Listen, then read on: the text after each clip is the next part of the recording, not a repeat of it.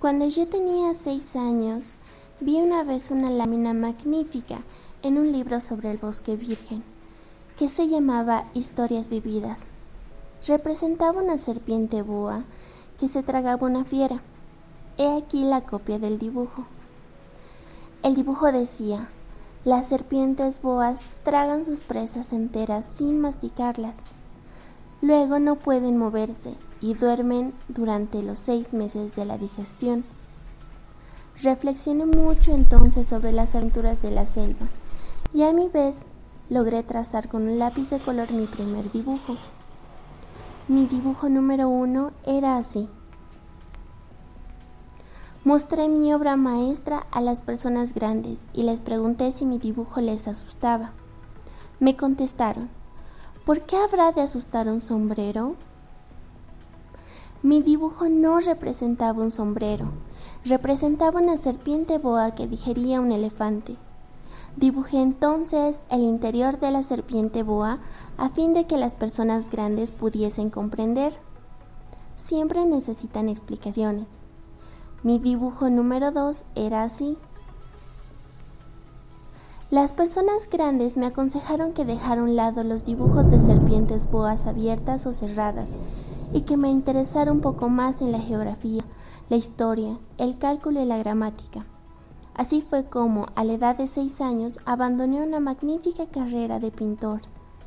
Estaba desalentado por el fracaso de mi dibujo número uno y de mi dibujo número dos las personas grandes nunca comprenden nada por sí solas y es cansador para los niños tener que darles siempre y siempre explicaciones. Debí, pues, elegir otro oficio y aprendí a pilotear aviones. Volé un poco por todo el mundo. Es cierto que la geografía me sirvió de mucho. Al primer golpe de vista estaba en condiciones de distinguir China de Arizona es muy útil si uno llega a extraviarse durante la noche. Tuve así en el curso de mi vida muchísimas vinculaciones con muchísima gente seria.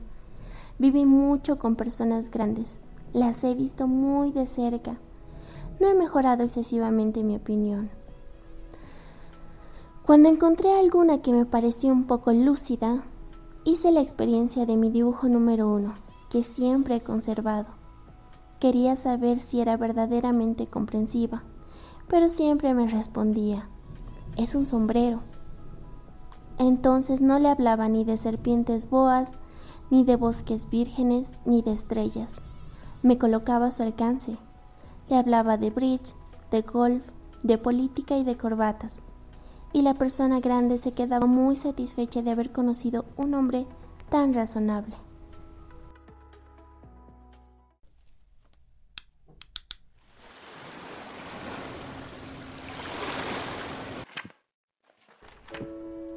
2.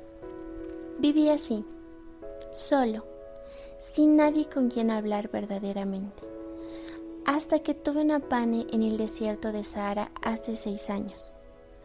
Algo se había roto en mi motor, y como no tenía conmigo ni mecánico ni pasajeros, me dispuse a realizar solo una reparación difícil. Era para mí cuestión de vida o muerte tenía agua de beber apenas para ocho días. La primera noche dormí sobre la arena a mil millas de toda tierra habitada. Estaba más aislado que un náufrago sobre una balsa en medio del océano. Imaginaos pues mi sorpresa cuando, al romper el día, me despertó una extraña vocecita que decía, Por favor, dibújame un cordero. ¿Eh? Dibújame un cordero. Me puse de pie de un salto, como golpeado por un rayo. Me froté los ojos, miré bien y vi un hombrecito enteramente extraordinario que me examinaba gravemente. He aquí el mejor retrato que, más tarde, logré hacer de él, pero seguramente mi dibujo es mucho menos encantador que el modelo.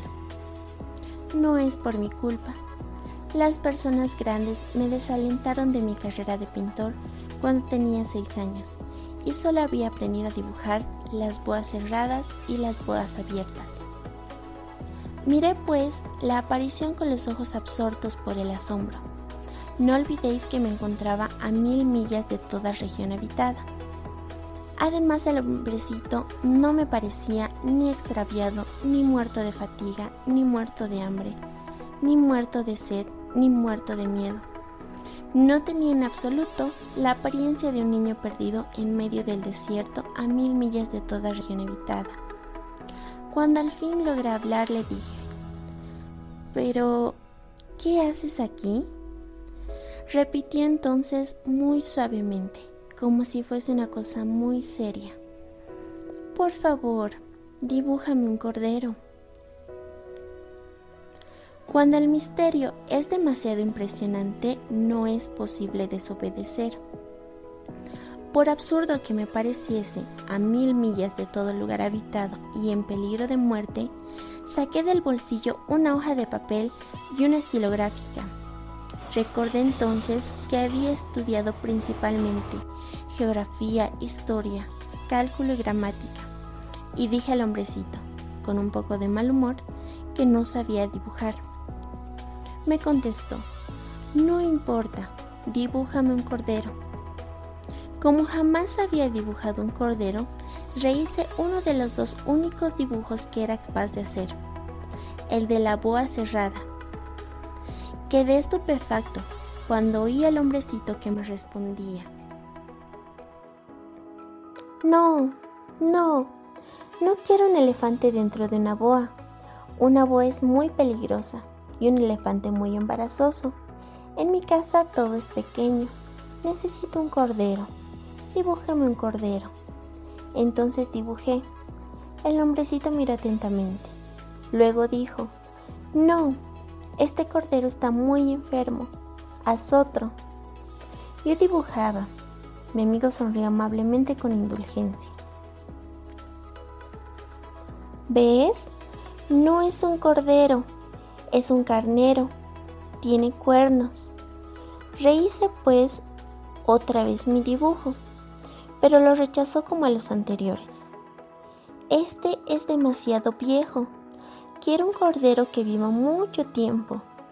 Entonces, impaciente, como tenía prisa por comenzar a desmontar mi motor, garabaté este dibujo y le largué. Esta es la caja. El cordero que quieres está adentro. Quedé verdaderamente sorprendido al ver iluminarse el rostro de mi joven juez. Es exactamente como lo quería. ¿Crees que necesitará mucha hierba este cordero? ¿Por qué? Porque en mi casa todo es pequeño. Alcanzarás seguramente. Te he regalado un cordero bien pequeño. Inclinó la cabeza hacia el dibujo. No tan pequeño. Mira, se ha dormido. Y fue así como conocí al principito.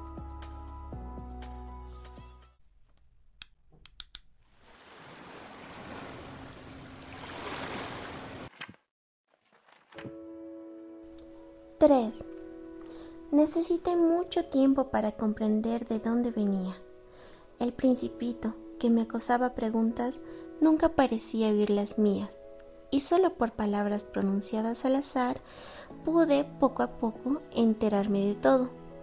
Cuando vio mi avión por primera vez, no dibujaré mi avión porque es un dibujo demasiado complicado para mí, me preguntó, ¿qué es esta cosa? no es una cosa, vuela. Es un avión, es mi avión. Y me sentí orgulloso, haciéndole saber que volaba. Entonces exclamó, ¿Cómo? ¿Has caído del cielo? Sí, dije modestamente. Ah, qué gracioso. Y el principito soltó una magnífica carcajada que me irritó mucho. Deseo que se tomen en serio mis desgracias. Después agregó, entonces, tú también vienes del cielo. ¿De qué planeta eres?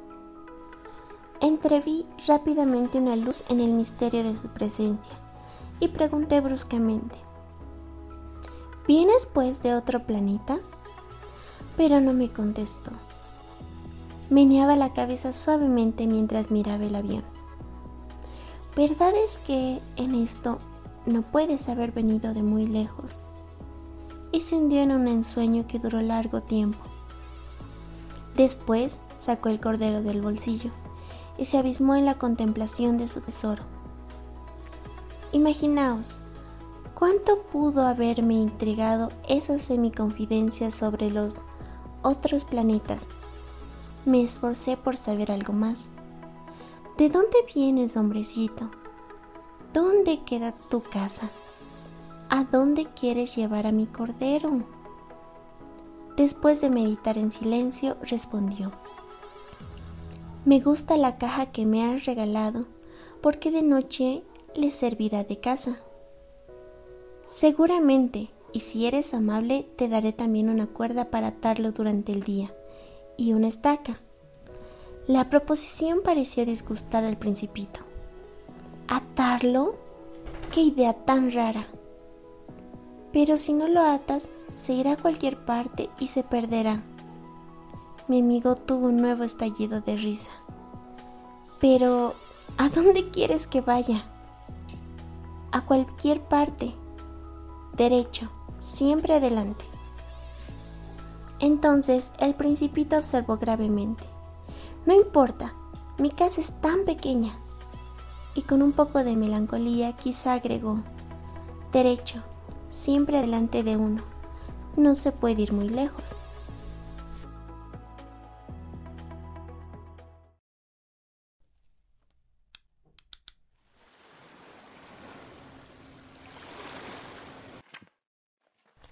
¡4! Supe así una segunda cosa muy importante. Su planeta de origen era apenas más grande que una casa. No podía sorprenderme mucho Sabía bien que fuera de los grandes planetas como la Tierra, Júpiter, Marte, Venus, que tienen nombre, hay centenares de planetas a veces tan pequeños que apenas se les puede ver con el telescopio. Cuando un astrónomo descubre alguno, le da un número por nombre. Lo llama, por ejemplo, el asteroide 3251 tengo serias razones para creer que el planeta de donde venía el principito es el asteroide B612. Este asteroide solo ha sido visto una vez con el telescopio en 1909 por un astrónomo turco. El astrónomo hizo entonces una gran demostración de su descubrimiento en un Congreso Internacional de Astronomía, pero nadie le creyó por culpa de su vestido. Las personas grandes son así.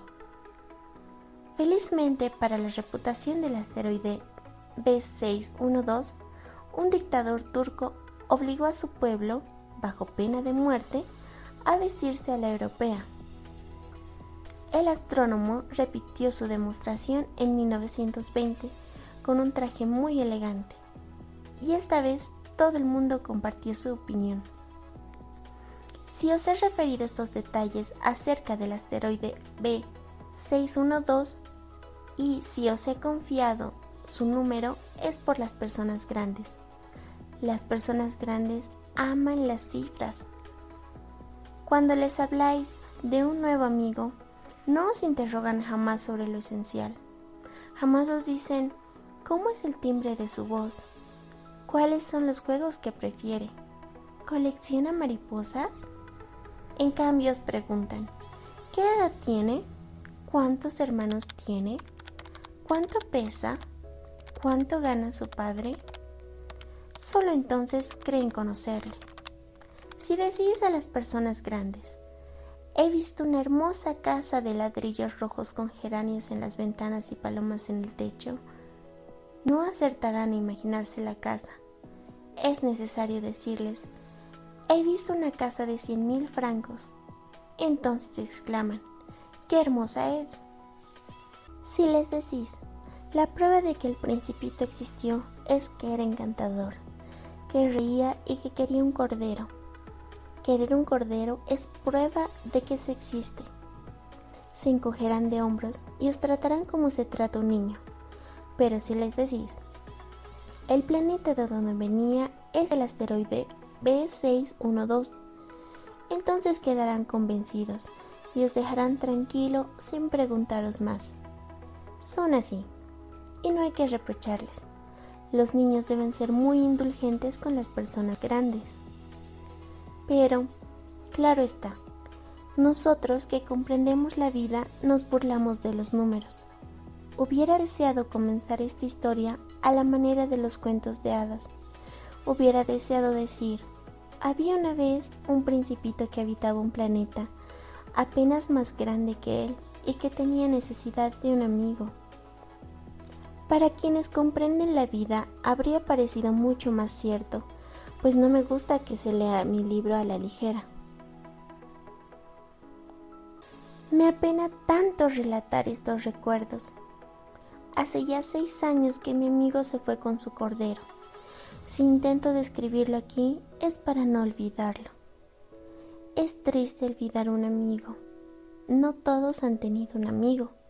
Y puedo transformarme como las personas grandes que nos interesan más que en las cifras. Por eso he comprado una caja de colores y de lápices. Es penoso retomar el dibujo a mi edad, cuando no se ha hecho más tentativas que la de la boa cerrada y la de la boa abierta a la edad de seis años.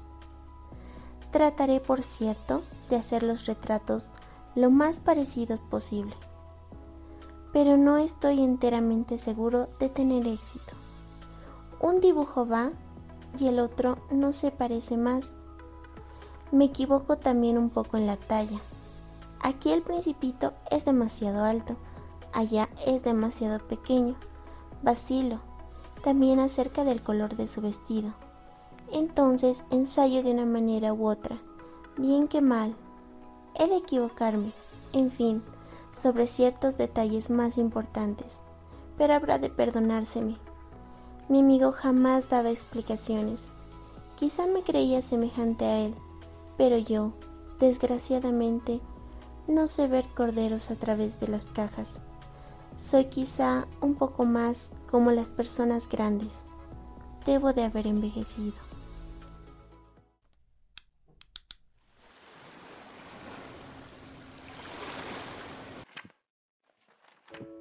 5. Cada día sabía algo nuevo sobre el planeta, sobre la partida, sobre el viaje. Venía lentamente al azar de las reflexiones. Al tercer día me enteré del drama de los baobabs. Fue aún gracias al cordero, pues el principito me interrogó bruscamente, como asaltado por una grave duda. ¿Es verdad, no es cierto, que a los corderos les gusta comer arbustos? Sí, es verdad. Ah, qué contento estoy.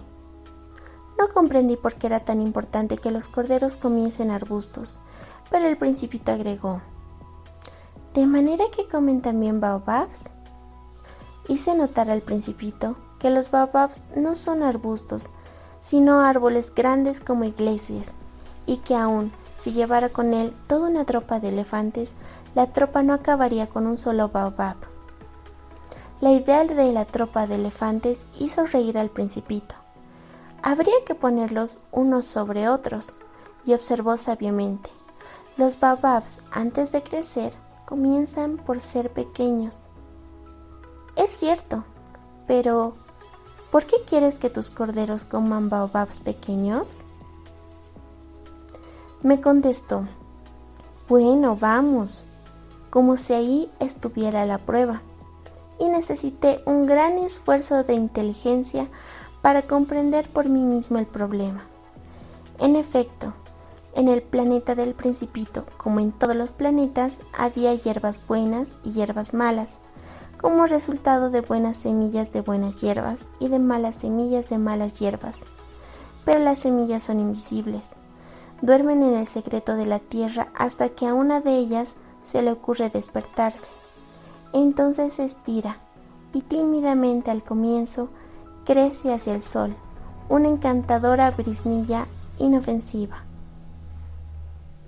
Si se trata de una brisnilla de rabanito o de rosal, se la puede dejar crecer como ella quiera, pero si se trata de una planta mala, debe arrancarse la planta inmediatamente, en cuanto se ha podido reconocerla. Había, pues, semillas terribles en el planeta del principito, eran las semillas de los baobabs. El suelo del planeta estaba infestado, y si un baobab no se arrancaba a tiempo, ya no es posible desembarazarse de él.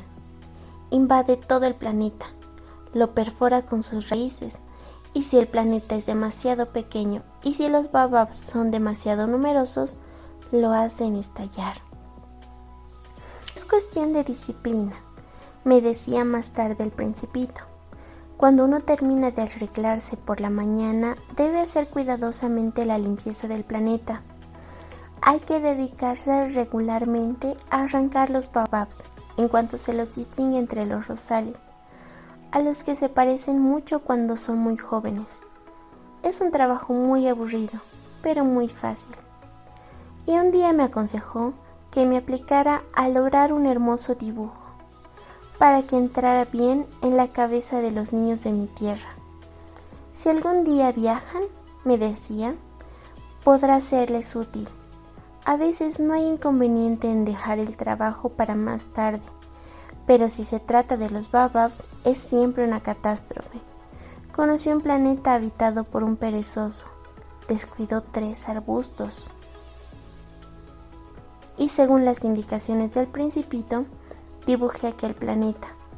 No me gusta mucho adoptar tono de moralista, pero el peligro de los bababs es tan poco conocido y los riesgos corridos por quien se extravía en un asteroide son tan importantes que, por una vez, salgo de mi reserva y digo, Niños, cuidado con los bababs, para prevenir a mis amigos de un peligro que desde hace tiempo los acecha. Como a mí mismo sin conocerlo, he trabajado tanto en este dibujo. La lección que doy es digna de tenerse en cuenta. Quizá os preguntaréis, ¿por qué no hay en otro libro otros dibujos tan grandiosos como el dibujo de los bababs? La respuesta es bien simple. He intentado hacerlos, pero sin éxito. Cuando dibujé los bababs, me impulsó el sentido de urgencia.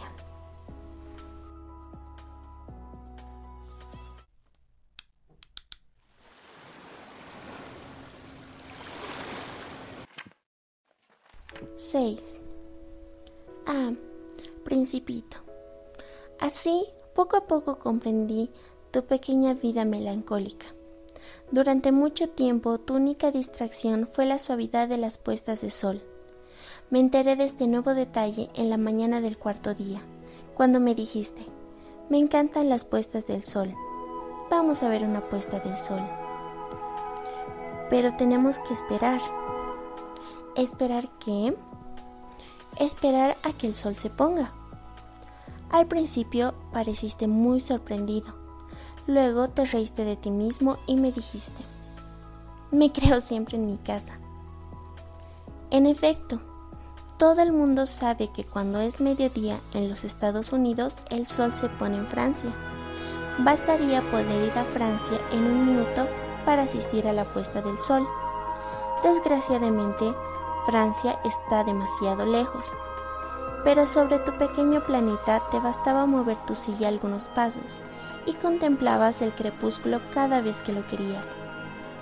Un día vi ponerse el sol 43 veces y poco después agregaste, ¿sabes? Cuando uno está verdaderamente triste, son agradables las puestas de sol. ¿Estabas pues verdaderamente triste el día de las 43 veces? El principito no respondió.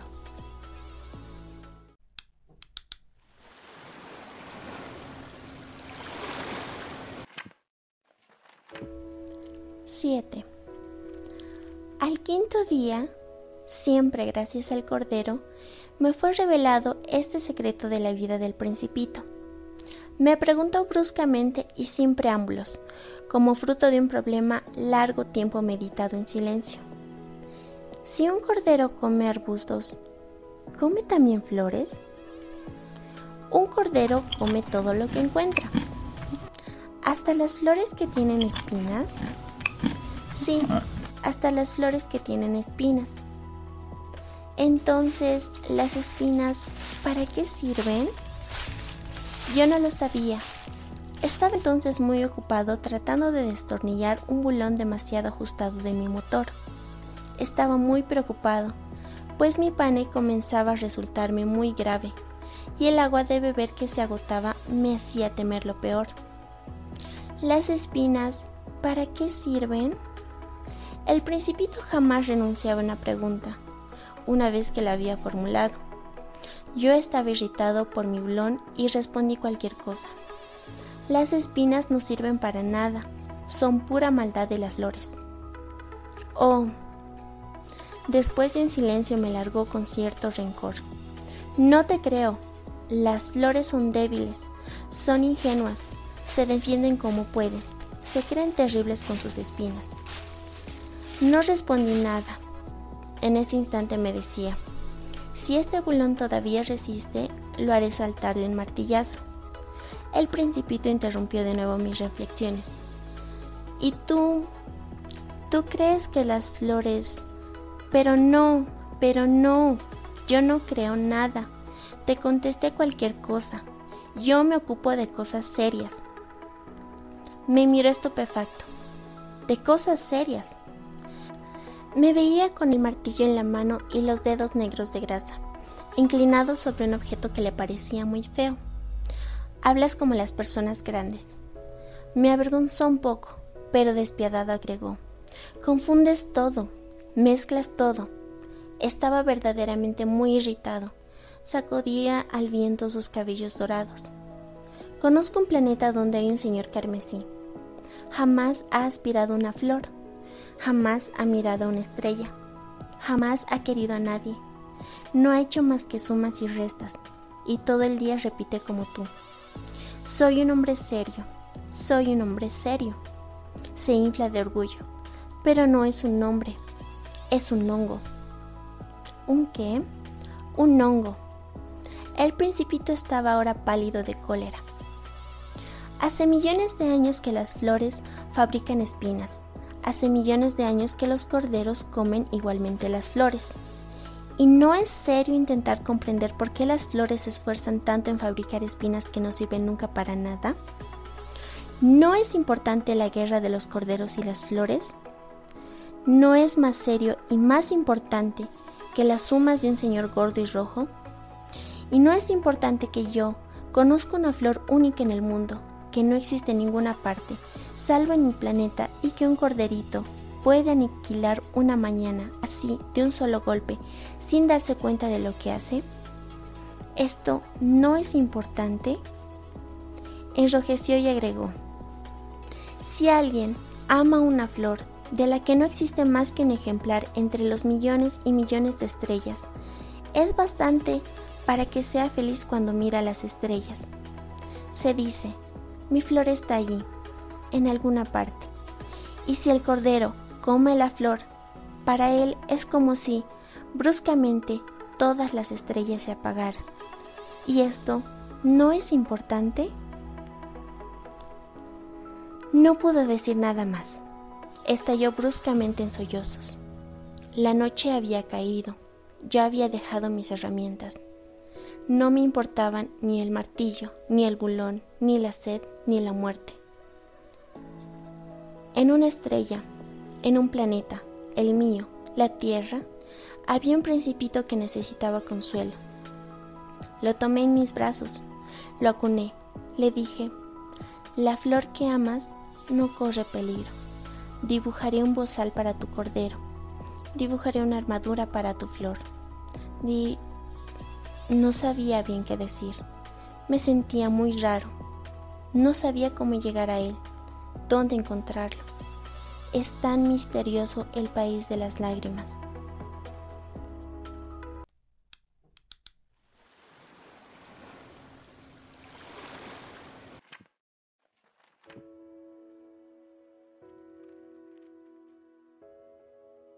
¡8! Aprendí bien pronto a conocer a esa flor. En el planeta del principito siempre había habido flores muy simples, adornadas con una sola hilera de pétalos, que apenas ocupaban lugar y que no molestaban a nadie. aparecían una mañana entre la hierba y luego se extinguían por la noche. Pero aquella había germinado un día de una semilla traída no se sabe de dónde, y el principito había vigilado muy de cerca a esa brisna que no se parecía a las otras brisnas. Podía ser un nuevo género de baobab, pero el arbusto cesó pronto de crecer y comenzó a elaborar una flor. El principito, que asistió a la formación de un capullo enorme, sentía que iba a surgir una aparición milagrosa. Pero, al abrigo de su cámara verde, la flor no terminaba de preparar su embellecimiento. Elegía con cuidado sus colores, se vestía lentamente y ajustaba uno a uno sus pétalos. No quería salir llena de arrugas como las amapolas, quería aparecer con el pleno resplandor de su belleza. Ah, sí, era muy coqueta. Su misterioso atavio había durado días y días, y he aquí una mañana, exactamente a la hora de la salida del sol, se mostró. Y la flor, que había trabajado con tanta precisión, dijo en medio de un bostezo. Ah, acabo de despertarme. Perdóname, todavía estoy toda despeinada. El principito entonces no pudo contener su admiración. ¡Qué hermosa eres! ¿Verdad? respondió suavemente la flor. Y he nacido al mismo tiempo que el sol. El principito advirtió que no era demasiado modesta, pero era tan conmovedora. Creo que es la hora del desayuno, agregó enseguida la flor. ¿Tendrías la bondad de acordarte de mí? y el principito confuso, habiendo ido a buscar una regadera de agua, sirvió a la flor. Así lo atormentó bien pronto con su vanidad, un poco sombría. Un día, por ejemplo, hablando de sus cuatro espinas, dijo al principito, Ya pueden venir los tigres con sus garras. En mi planeta no hay tigres, objetó el principito. Y además los tigres no comen hierba. Yo no soy hierba, respondió suavemente la flor. Perdóname. No temo a los tigres, pero siento horror a las corrientes de aire. ¿No tendrías un biombo? Horror a las corrientes de aire. No es una suerte para una planta, observó el principito. Esta flor es bien complicada. Por la noche me meterás bajo un globo Aquí hace mucho frío, hay pocas comodidades. Allá de donde vengo... Pero se interrumpió. Había venido bajo la forma de semilla. No había podido conocer nada de otros mundos. Humillada por haberse dejado sorprender en la preparación de una mentira tan ingenua, tosió dos o tres veces para poner en falta al principito. ¿Y el biombo? Lo iba a buscar, pero como me estabas hablando, entonces la flor forzó la tos para infligirle. Aún así, remordimientos. De este modo, el principito, a pesar de la buena voluntad de su amor, pronto dudó de ella. Había tomado en serio palabras sin importancia y se sentía muy desgraciado. No debía haberla escuchado, me confió un día. Nunca hay que escuchar a las flores, hay que mirarlas y aspirar su aroma. La mía perfumaba mi planeta, pero yo no podía gozar con ello. La historia de las garras, que tanto me había fastidiado, debe haberme enternecido. Y me confió aún. No supe comprender nada entonces. Debía haberla juzgado por sus actos y no por sus palabras. Me perfumaba y me iluminaba. No debía haber huido jamás. Debía haber adivinado su ternura detrás de sus pobres astucias. Las flores son tan contradictorias, pero yo era demasiado joven para saber amarla.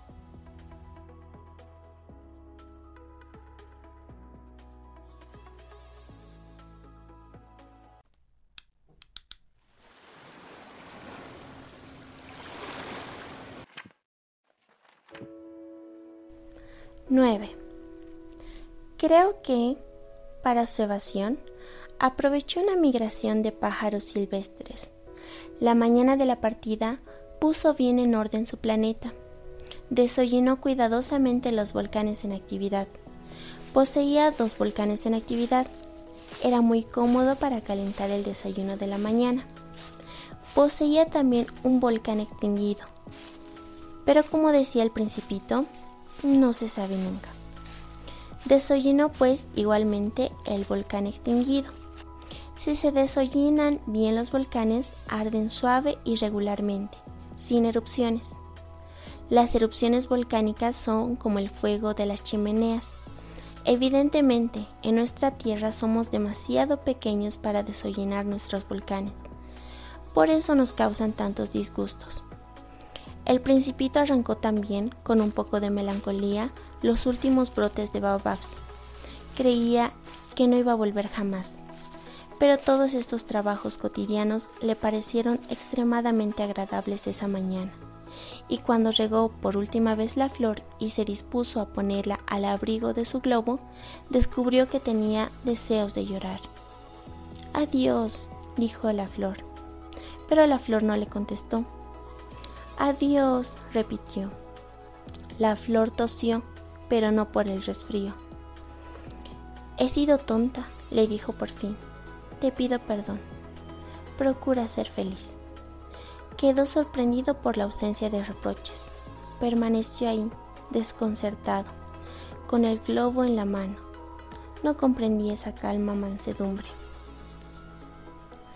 Pero sí, te quiero, le dijo la flor. No has sabido nada, por mi culpa. No tiene importancia. Pero has sido tan tonto como yo. Procura ser feliz. Deja el globo en paz. No lo quiero más. Pero el viento... No estoy tan resfriada como para... El aire fresco de la noche me hará bien. Soy una flor. Pero los animales... Es preciso que soporte dos o tres orugas si quiero conocer a las mariposas. Parece que es tan hermoso. Si no, ¿quién habrá de visitarme? Tú estarás lejos. En cuanto a los animales grandes, no les temo. Tengo mis garras. Y mostró ingenuamente sus cuatro espinas. Después agregó, no te detengas más, es molesto. Has decidido partir. Vete. Pues no quería que la viese llorar. Era una flor tan orgullosa.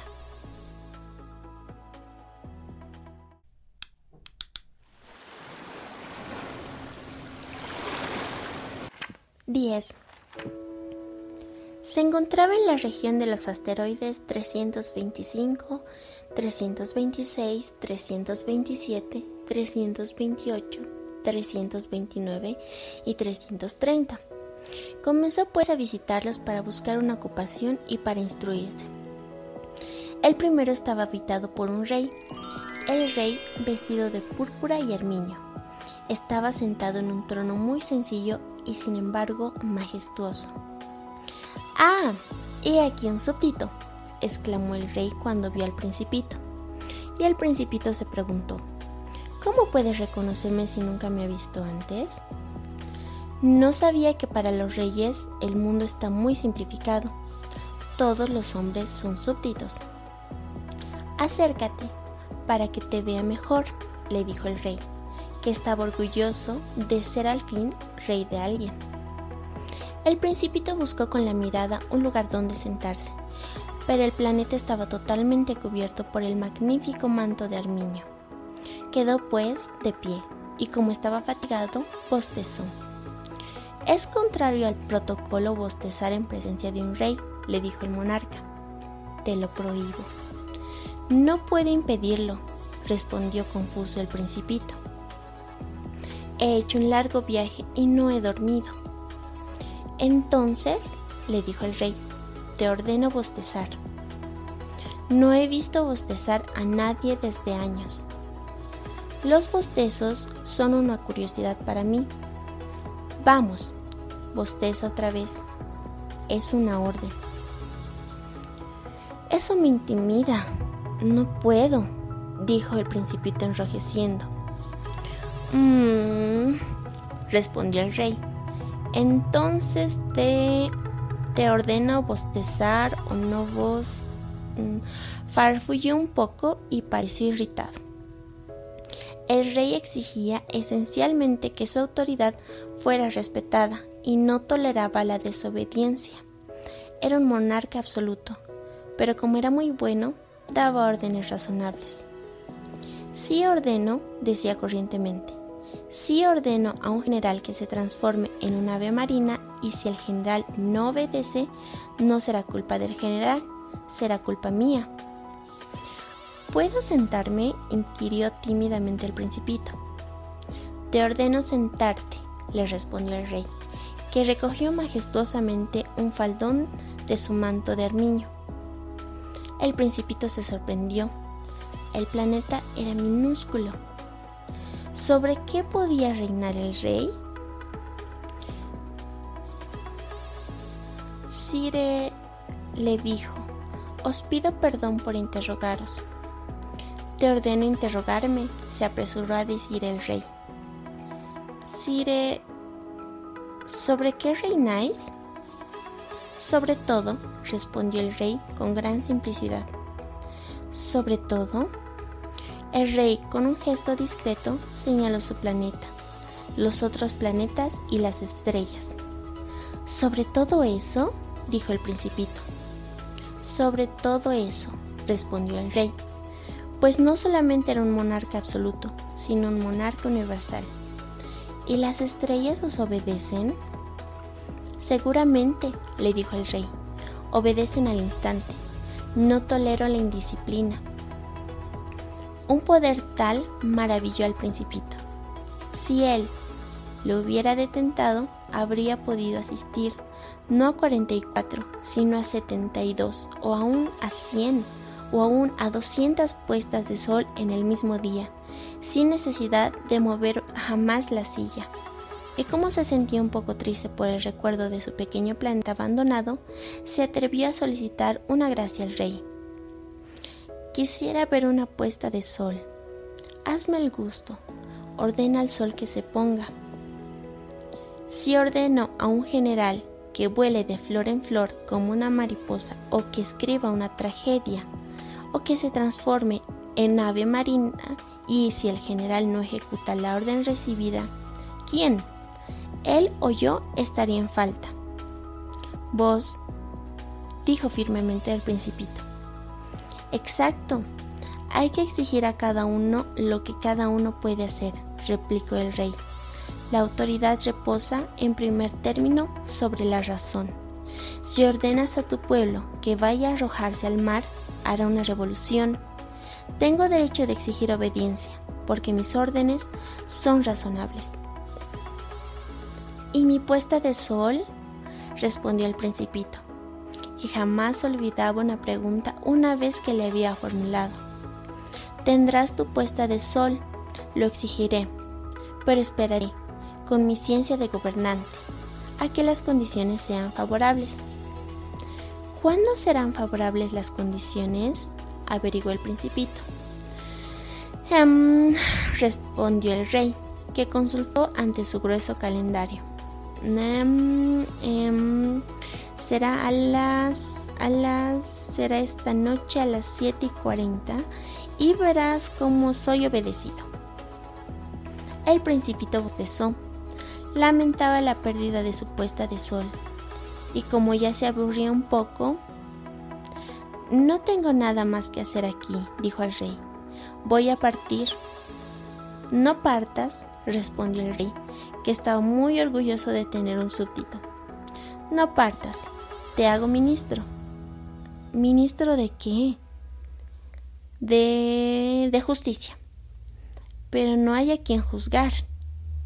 No se sabe, le dijo el rey. Todavía no he visitado mi reino. Soy muy viejo, no tengo lugar para una carroza y me fatiga caminar. Oh, pero yo ya he visto, dijo el principito que se asomó para echar otra mirada hacia el lado opuesto del planeta. No hay nadie allí tampoco. Te juzgarás a ti mismo, le respondió el rey. es lo más difícil. Es mucho más difícil juzgarse a sí mismo que juzgar a los demás. Si logras juzgarte bien a ti mismo, eres un verdadero sabio. Yo, dijo el principito, puedo juzgarme a mí mismo en cualquier parte. No tengo necesidad de vivir aquí. Em, dijo el rey. Creo que en algún lugar del planeta hay una vieja rata. La oigo por la noche. Podrás juzgar a la vieja rata. La condenarás a muerte de tiempo en tiempo. Así su vida dependerá de tu justicia. Pero la indultarás cada vez para conservarla. No hay más que una. A mí no me gusta condenar a muerte, respondió el principito, y creo que me voy. No, dijo el rey. Pero el principito, habiendo concluido sus preparativos, no quiso afligir al viejo monarca. Si vuestra majestad desea ser obedecido puntualmente, podría darme una orden razonable. Podría ordenarme, por ejemplo, que parta antes de un minuto. Me parece que las condiciones son favorables. Como el rey no respondiera nada, el principito vaciló un momento y luego, con un suspiro, emprendió la partida. Te hago embajador, se apresuró entonces a gritar el rey. Tenía un aire muy autoritario. Las personas grandes son bien extrañas, se dijo a sí mismo el principito durante el viaje.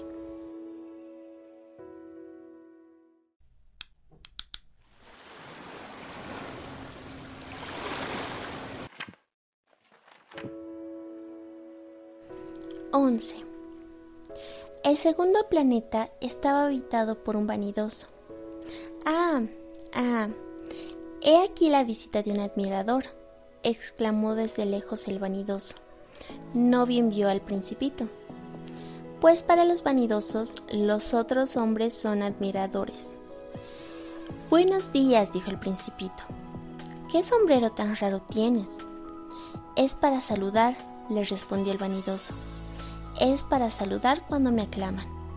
Desgraciadamente nunca pasa nadie por aquí.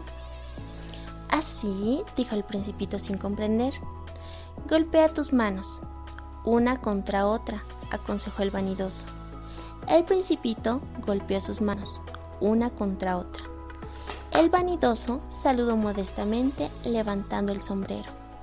Esto es más divertido que la visita al rey, se dijo para sí el principito, y volvió a golpear sus manos, una contra otra. El vanidoso volvió a saludar, levantando el sombrero.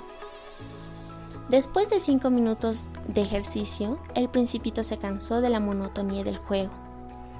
¿Y qué hay que hacer para que el sombrero caiga? preguntó. Pero el vanidoso no le oyó. Los vanidosos no oyen sino alabanzas. ¿Me admiras mucho verdaderamente?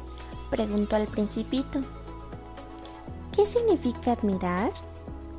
Admirar significa reconocer que soy el hombre más hermoso, mejor vestido, más rico y más inteligente del planeta. Pero si eres la única persona en el planeta, hazme el placer, admírame lo mismo. Te admiro, dijo el principito encogiéndose de hombros. Pero, ¿por qué puede interesarte que te admire? Y el principito se fue. Las personas grandes son decididamente muy extrañas, se dijo simplemente a sí mismo durante el viaje.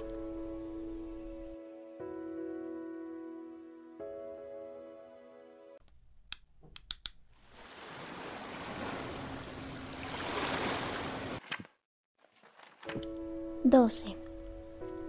El planeta siguiente estaba habitado por un bebedor. Esta visita fue muy breve, pero sumió al principito en una gran melancolía. ¿Qué haces ahí? preguntó al bebedor, a quien encontró aislado en silencio ante una colección de botellas vacías y una colección de botellas llenas. Bebo, respondió el bebedor con aire lúgubre. ¿Por qué bebes? le preguntó el principito. Para olvidar, respondió el bebedor. Para olvidar qué, inquirió el principito, que ya lo compadecía. Para olvidar que tengo vergüenza, confesó el bebedor bajando la cabeza. ¿Vergüenza de qué? averiguó el principito, que deseaba socorrerlo. Vergüenza de beber, terminó el bebedor, que se encerró definitivamente en el silencio, y el principito se alejó, perplejo. Las personas grandes son decididamente muy, pero muy extrañas, se decía a sí mismo durante el viaje.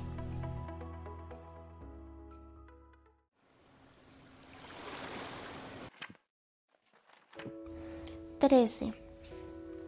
El cuarto planeta era el del hombre de negocios. El hombre estaba tan ocupado que ni siquiera levantó la cabeza cuando llegó el principito. Buenos días, le dijo este. Su cigarrillo está apagado. Tres y dos son cinco, cinco y siete, doce, doce y tres, quince. Buenos días. Quince y siete, veintidós, veintidós y seis, veintiocho. No tengo tiempo para volver a encenderlo. 26 y 5, 31. Uf, da un total pues de 501.622.731. ¿500 millones de qué? Eh, ¿Estás siempre ahí? 501 millones de... Ya no sé. Tengo tanto trabajo. Yo soy serio. No me divierto con tonterías. 2 y 5, 7... ¿500 millones de qué? respondió el principito, que nunca en su vida había renunciado a una pregunta una vez que la había formulado. El hombre de negocios levantó la cabeza. En los 54 años que habito este planeta, solo he sido molestado tres veces. La primera fue hace 22 años por un abejorro que cayó Dios sabe de dónde produjo un ruido espantoso y cometí cuatro errores en una suma. La segunda fue hace 11 años por un ataque de reumatismo. Me hace falta ejercicio. No tengo tiempo para moverme. Yo soy serio. La tercera vez, él aquí, decía, pues 501 millones... ¿Millones de qué? El hombre de negocios comprendió que no había esperanza de paz. Millones de esas cositas que se ven a veces en el cielo. ¿Moscas? Pero no, cositas que brillan. ¿Abejas? Pero no, cositas doradas que hacen desvariar a los holgazanes. Pero yo soy serio, no tengo tiempo para desvariar. Ah, ¿estrellas? Eso es, estrellas.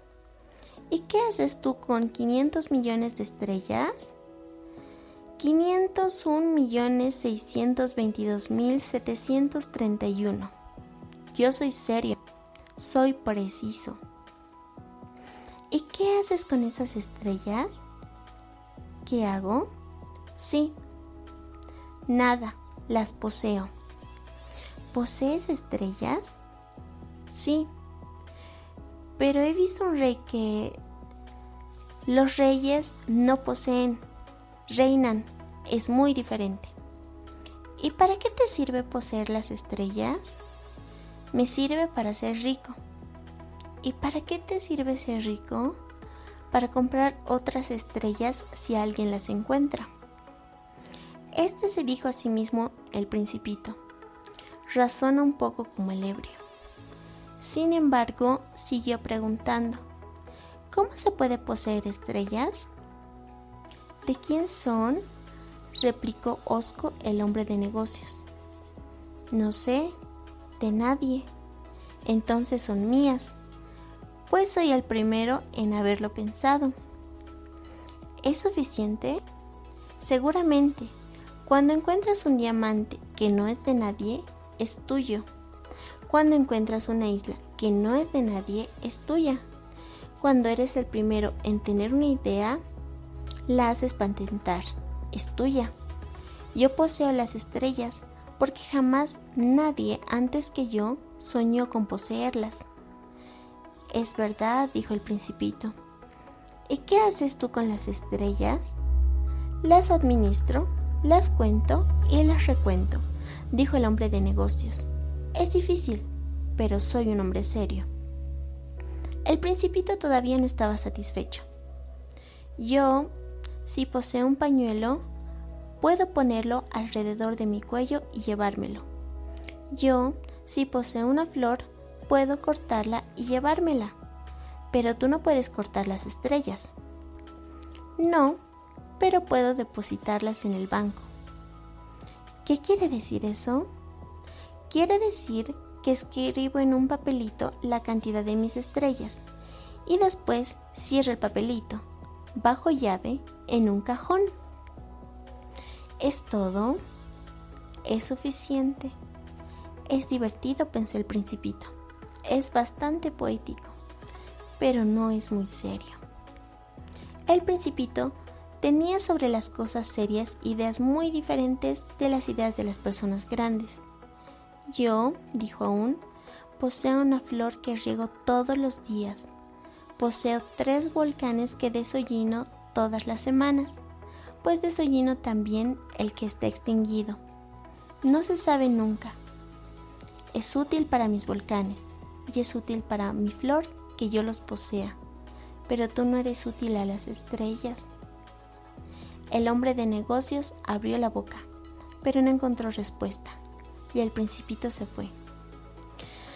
Decididamente, las personas grandes son enteramente extraordinarias, se dijo simplemente a sí mismo durante el viaje.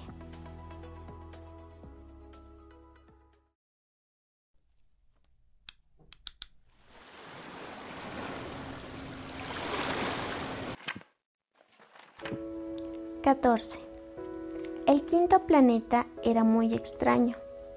Era el más pequeño de todos. Había apenas lugar para alojar a un farol y a un farolero.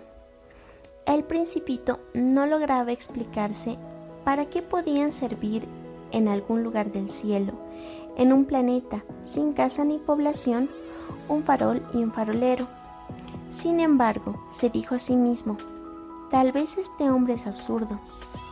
Sin embargo, es menos absurdo que el rey, que el vanidoso, que el hombre de negocios y que el bebedor. Por lo menos su trabajo tiene sentido. Cuando enciende el farol es como si hiciera nacer una estrella más o una flor. Cuando apaga el farol hace dormir a la flor o a la estrella. Es una ocupación muy linda. Es verdaderamente útil porque es linda. Cuando llegó al planeta, saludó respetuosamente al farolero. Buenos días. ¿Por qué acabas de apagar el farol? Es la consigna, respondió el farolero. Buenos días. ¿Qué es la consigna? Apagar el farol. Buenas noches. Y volvió a encenderlo. Pero, ¿por qué acabas de encenderlo? Es la consigna, respondió el farolero. No comprendo, dijo el principito. No hay nada que comprender, dijo el farolero. La consigna es la consigna. Buenos días. Y apagó el farol. Luego se enjugó la frente con un pañuelo a cuadros rojos. Tengo un oficio terrible. Antes era razonable. Apagaba por la mañana y encendía por la noche. Tenía el resto del día para descansar y el resto de la noche para dormir. ¿Y después de esa época, la consigna cambió? La consigna no ha cambiado, dijo el farolero. Ahí está el drama. De año en año el planeta gira más rápido y la consigna no ha cambiado. Entonces, dijo el principito, entonces, ahora que da una vuelta por minuto, no tengo un segundo de descanso. Enciendo y apago una vez por minuto. ¡Qué raro! En tu planeta los días duran un minuto. No es raro en absoluto, dijo el farolero. Hace ya un mes que estamos hablando juntos. ¿Un mes? Sí. Treinta minutos. Treinta días. Buenas noches y volvió a encender el farol. El principito lo miró y le gustó el farolero, que era tan fiel a la consigna. Recordó las puestas de sol que él mismo había perseguido en otro tiempo, moviendo su silla. Quiso ayudar a su amigo. ¿Sabes? Conozco un medio para que descanses cuando quieras. Siempre quiero, dijo el farolero. Pues se puede ser a la vez fiel y perezoso.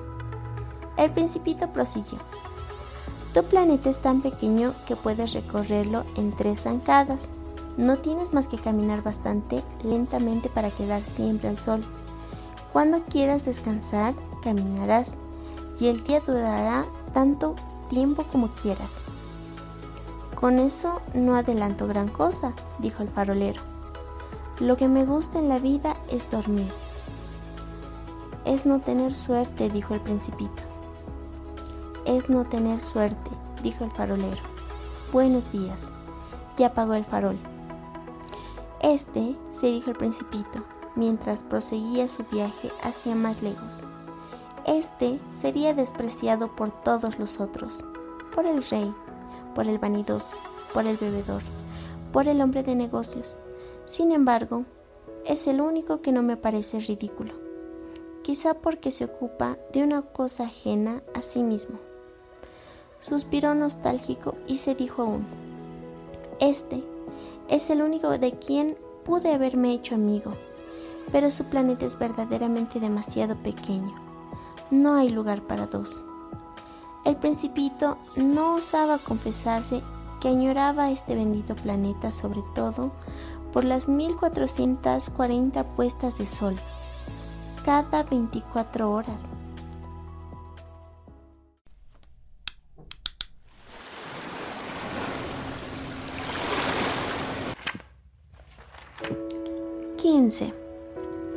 El sexto planeta era un planeta diez veces más vasto. Estaba habitado por un anciano que escribía enormes libros. Toma, he aquí un explorador, exclamó cuando vio al principito. El principito se sentó sobre la mesa y resopló un poco. Había viajado tanto. ¿De dónde vienes? le dijo el anciano. ¿Qué es este grueso libro? preguntó el principito. ¿Qué haces aquí? Soy geógrafo, dijo el anciano. ¿Qué es un geógrafo? Es un sabio que conoce dónde se encuentran los mares, los ríos, las ciudades, las montañas y los desiertos. Es bien interesante, dijo el principito. Por fin un verdadero oficio. Y echó una mirada a su alrededor sobre el planeta del geógrafo. Todavía no había visto un planeta tan majestuoso. Es muy bello vuestro planeta. ¿Tiene océanos? No puedo saberlo, dijo el geógrafo. Ah, el principito estaba decepcionado. ¿Y montañas? No puedo saberlo, dijo el geógrafo. ¿Y ciudades? ¿Y ríos? ¿Y desiertos? Tampoco puedo saberlo, dijo el geógrafo. Pero eres geógrafo. Es cierto, dijo el geógrafo pero no soy explorador.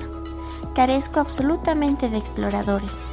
No es el geógrafo quien debe hacer el cómputo de las ciudades, de los ríos, de las montañas, de los mares, de los océanos y de los desiertos. El geógrafo es demasiado importante para ambular. No debe dejar su despacho, pero recibe allí a los exploradores, los interroga y toma nota de sus observaciones y si las observaciones de alguno le parecen interesantes, el geógrafo hace levantar una encuesta acerca de la moralidad del explorador. Tengo un oficio terrible. ¿Por qué? Porque un explorador que mintiera produciría catástrofes en los libros de geografía y también un explorador que bebiera demasiado. ¿Por qué? preguntó el principito. Porque los ebrios ven doble entonces el geógrafo señalaría dos montañas donde no hay más que una sola. Conozco a alguien, dijo el principito, que sería un mal explorador. Es posible, por tanto, cuando la moralidad del explorador parece aceptable, se hace una encuesta acerca de su descubrimiento. ¿Se va a ver? No, es demasiado complicado, pero se exige al explorador que presente pruebas. Si se trata, por ejemplo, del descubrimiento de una gran montaña, se le exige que traiga grandes piedras. El geógrafo se emocionó súbitamente. Pero tú, tú vienes de lejos, eres explorador, vas a describirme tu planeta. Y el geógrafo, habiendo abierto su registro, afinó la punta del lápiz. Los relatos de los exploradores se anotan con lápiz al principio. Para anotarlos con tinta, se espera que el explorador haya suministrado pruebas. ¿Decías? interrogó el geógrafo. Oh, mi planeta, dijo el principito, no es muy interesante. Es muy pequeño. Tengo tres volcanes, dos volcanes en actividad y un volcán extinguido, pero no se sabe nunca. No se sabe nunca, dijo el geógrafo. Tengo también una flor.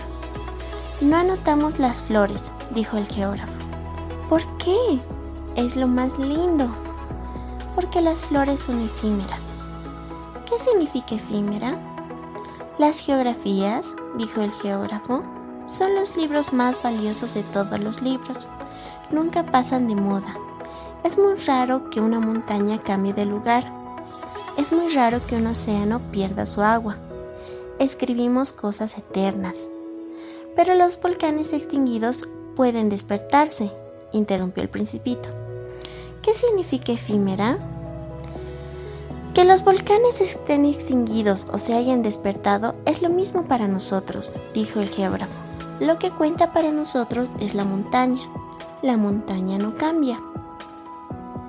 Pero, ¿qué significa efímera? repitió el principito, que en toda su vida no había renunciado a una pregunta, una vez que la había formulado. Significa que está amenazado por una próxima desaparición. ¿Mi flor está amenazada por una próxima desaparición? Seguramente. Mi flor es efímera, se dijo el principito, y solo tiene cuatro espinas para defenderse contra el mundo. Y la he dejado totalmente sola en mi casa. Ese fue su primer impulso de nostalgia, pero tomó coraje. ¿Qué me aconsejas que vaya a visitar? preguntó. El planeta Tierra, le respondió el geógrafo. Tiene buena reputación y el principito partió, pensando en su flor.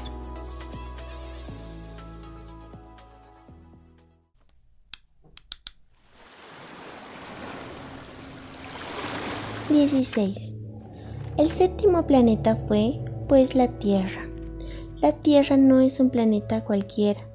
Se cuentan allí 111 reyes, sin olvidar sin duda los reyes negros, 7.000 geógrafos, 900.000 hombres de negocios y 7 millones y medio de ebrios, 311 millones de vanidosos, es decir, alrededor de 2.000 millones de personas grandes.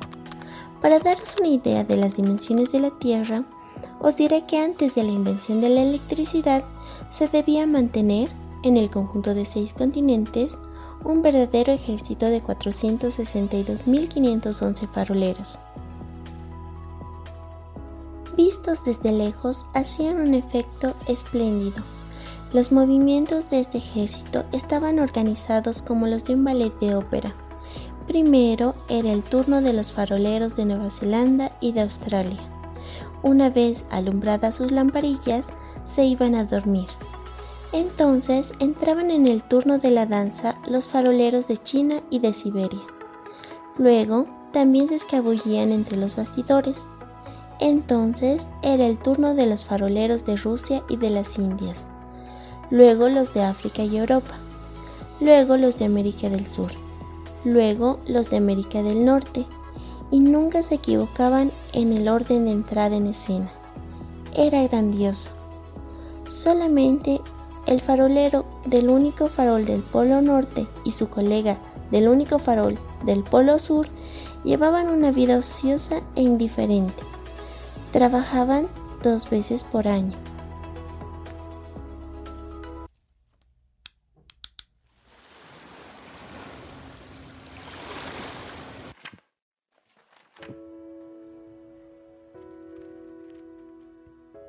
Diecisiete. Cuando se quiere ser ingenioso ocurre que se miente un poco. No he sido muy honesto cuando hablé de los faroleros. Corre el riesgo de dar una falsa idea de nuestro planeta a quienes no lo conocen. Los hombres ocupan muy poco lugar en la Tierra. Si los 2.000 millones de habitantes que pueblan la Tierra se tuviesen de pie y un poco apretados, como en un mitin, podrían alojarse fácilmente en una plaza pública de 20 millas de largo por 20 millas de ancho. Podría amontonarse a la humanidad sobre la más mínima islita del Pacífico. Las personas grandes, sin duda, no os creerán. Se imaginan que ocupan mucho lugar. Se sienten importantes como los bababs. Les aconsejaréis, pues, que hagan el cálculo. Les agradará porque adoran las cifras. Pero no perdáis el tiempo en esta penitencia. Es inútil. Tened confianza en mí. Una vez en tierra, el principito quedó bien sorprendido al no ver a nadie. Temía ya haberse equivocado de planeta, cuando un anillo de color de luna se revolvió en la arena. Buenas noches, dijo al azar el principito. Buenas noches, dijo la serpiente. ¿En qué planeta he caído? le preguntó el principito. En la Tierra, en África, respondió la serpiente. Ah, ¿no hay pues nadie en la Tierra? Aquí es el desierto. En los desiertos no hay nadie. La Tierra es grande, dijo la serpiente. El principito se sentó sobre una piedra y levantó los ojos hacia el cielo. Me pregunto, dijo, si las estrellas están encendidas a fin de que cada uno pueda encontrar la suya algún día. Mira mi planeta, está justo sobre nosotros. Pero, ¿qué lejos está? ¡Qué hermoso es! dijo la serpiente. ¿Qué vienes a hacer aquí? Estoy disgustado con una flor, dijo el principito. Ah, dijo la serpiente, y quedaron en silencio. ¿Dónde están los hombres? prosiguió al fin el principito. Se está un poco solo en el desierto. Con los hombres también se está solo, dijo la serpiente. El principito la miró largo tiempo. Eres un animal raro, le dijo al fin, delgado como un dedo. Pero soy más poderoso que el dedo de un rey, dijo la serpiente. El principito sonrió. No eres muy poderoso, ni siquiera tienes patas, ni siquiera puedes viajar. Puedo llevarte más lejos que un navío, dijo la serpiente. Se enroscó alrededor del tobillo del principito como un brazalete de oro. A quien toco, lo vuelvo a la tierra de donde salió, dijo aún. Pero tú eres puro y vienes de una estrella. El principito no respondió nada. Me das lástima tú, tan débil, sobre esta tierra de granito. Puedo ayudarte si algún día extrañas demasiado tu planeta. Puedo... Oh, te he comprendido muy bien, dijo el principito. Pero, ¿por qué hablas siempre con enigmas? Yo los resuelvo todos, dijo la serpiente. Y quedaron en silencio.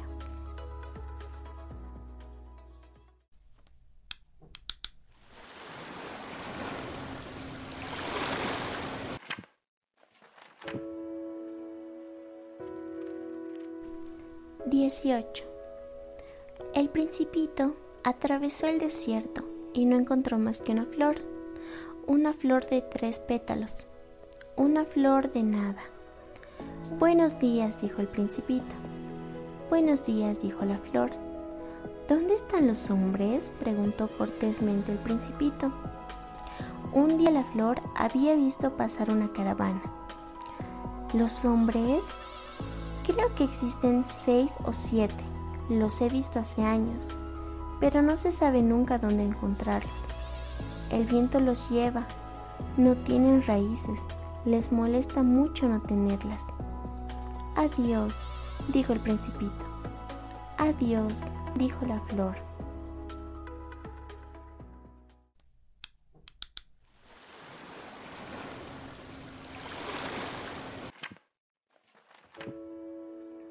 19. El principito subió a una alta montaña. Las únicas montañas que había conocido eran los tres volcanes que le llegaban a la rodilla. Usaba el volcán apagado como taburete. Desde una montaña alta como esta, se dijo, veré de un golpe todo el planeta y todos los hombres. Pero solo vio agujas de rocas bien afiladas. Buenos días, dijo al azar. Buenos días, buenos días, buenos días, respondió el eco. ¿Quién eres? dijo el principito. ¿Quién eres? ¿Quién eres? respondió el eco. Sed amigos míos. Estoy solo, dijo el principito. Estoy solo, estoy solo, estoy solo, respondió el eco. ¿Qué planeta raro? pensó entonces. Es seco, puntiagudo y salado. Y los hombres no tienen imaginación repiten lo que se les dice. En mi casa tenía una flor. Era siempre la primera en hablar.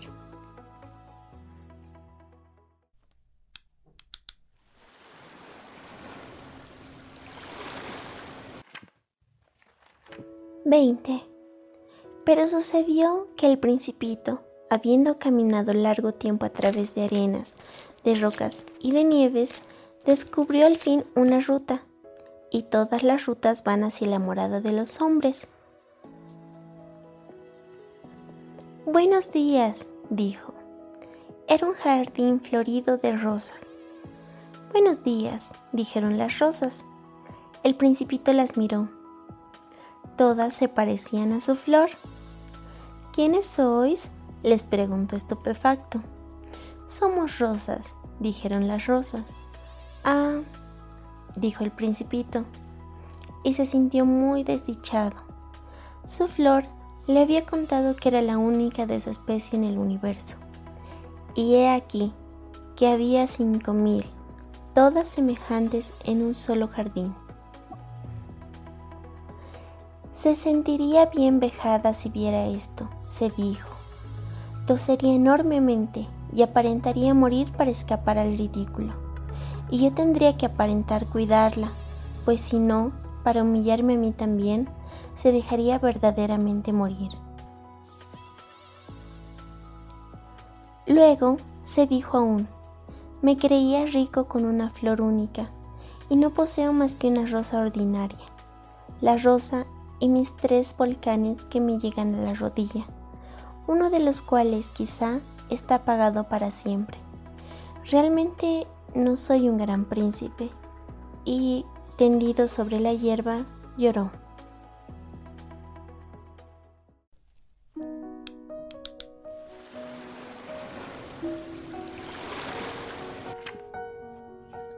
Veintiuno. Entonces apareció el zorro. Buenos días, dijo el zorro. Buenos días, respondió cortésmente el principito que se dio vuelta pero no vio nada. Estoy acá, dijo la voz, bajo el manzano.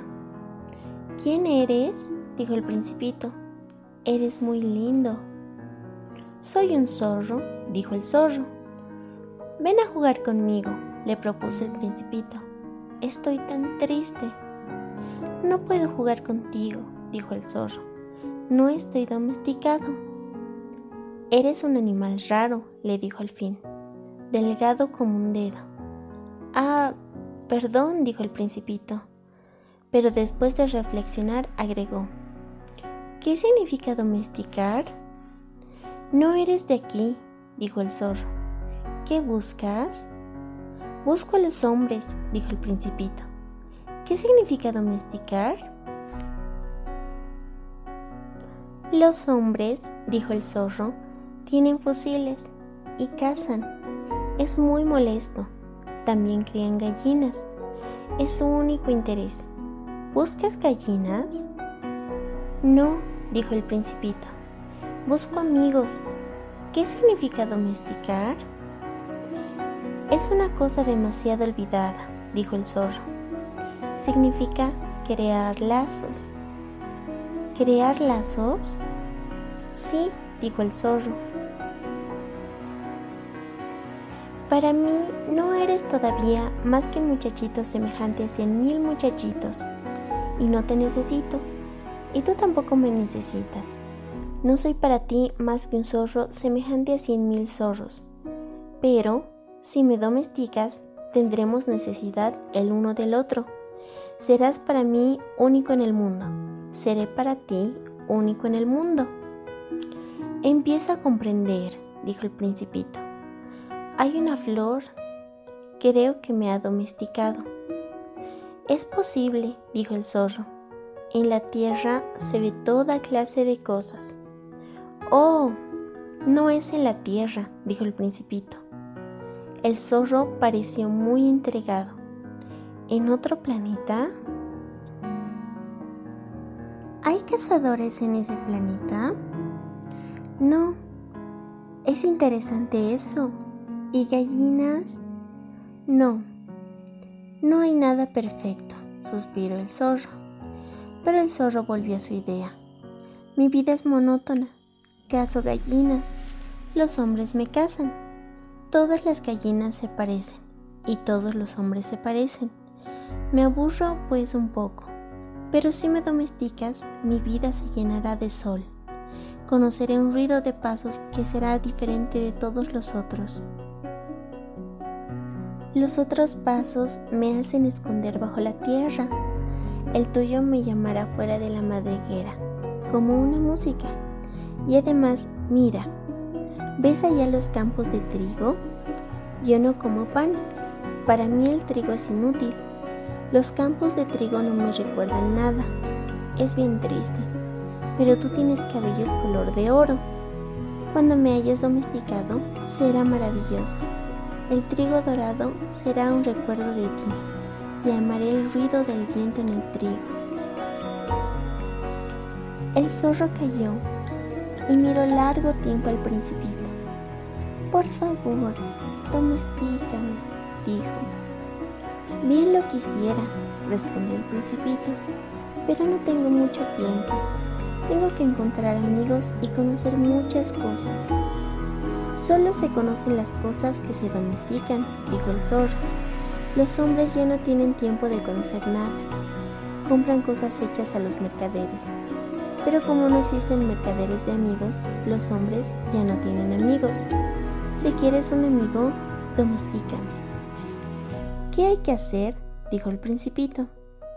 Hay que ser muy paciente, respondió el zorro. Te sentarás al principio un poco lejos de mí, así, en la hierba. Te miraré de reojo y no dirás nada. La palabra es fuente de malentendidos, pero cada día podrás sentarte un poco más cerca. Al día siguiente volvió el principito. Hubiese sido mejor venir a la misma hora, dijo el zorro. Si vienes, por ejemplo, a las cuatro de la tarde, comenzaré a ser feliz desde las tres. Cuanto más avance la hora, más feliz me sentiré. A las cuatro me sentiré agitado e inquieto. Descubriré el precio de la felicidad. Pero si vienes a cualquier hora, nunca sabré a qué hora preparar mi corazón. Los ritos son necesarios. ¿Qué es un rito? dijo el principito. Es también algo demasiado olvidado, dijo el zorro. Es lo que hace que un día sea diferente de los otros días, una hora de las otras horas. Entre los cazadores, por ejemplo, hay un rito el jueves bailan con las muchachas del pueblo. El jueves es, pues, un día maravilloso. Voy a pasearme hasta la viña. Si los cazadores no bailaran un día fijo, todos los días se pasearían y yo no tendría vacaciones. ¿Qué planeta raro? Es seco, puntiagudo y salado. Así, el principito domesticó al zorro y cuando se acercó la hora de la partida. Ah, dijo el zorro, voy a llorar. Tuya es la culpa, dijo el principito. No deseaba hacerte mal, pero quisiste que te domesticara. Sí, dijo el zorro. Pero vas a llorar, dijo el principito. Sí, dijo el zorro. Entonces no ganas nada. Gano, dijo el zorro, por el color del trigo. Luego agregó, Ve y mira nuevamente las rosas. Comprenderás que la tuya es única en el mundo. Volverás para decirme adiós y te regalaré un secreto. El principito se fue a ver nuevamente las rosas. No sois en absoluto parecidas a mi rosa. No sois nada aún, les dijo. Nadie os ha domesticado, y no habéis domesticado a nadie. Sois como era mi zorro. No era más que un zorro semejante a cien mil otros, pero yo lo hice mi amigo, y ahora es único en el mundo. Y las rosas se sintieron bien molestas. Sois bellas, pero estáis vacías, les dijo todavía. No se puede morir por vosotras. Sin duda que un transeúnte común quererá que mi rosa se os parece, pero ella sola es más importante que todas vosotras, puesto que es ella la rosa a quien he regado, puesto que es ella la rosa a quien puse bajo un globo, puesto que es ella la rosa a quien abrigué con el biombo, puesto que es ella la rosa cuyas orugas maté salvo las dos o tres que se hicieron mariposas, puesto que es ella la rosa a quien escuché quejarse o alabarse, o aún algunas veces callarse, puesto que ella es mi rosa. Y volvió hacia el zorro.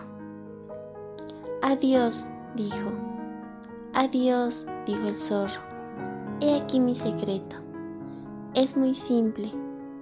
No se ve bien sino con el corazón. Lo esencial es invisible a los ojos. Lo esencial es invisible a los ojos, repitió el principito a fin de acordarse.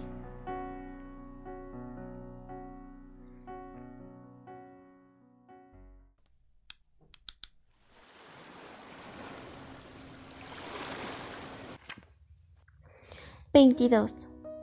Buenos días, dijo el principito. Buenos días, dijo el guardagujas. ¿Qué haces aquí? dijo el principito.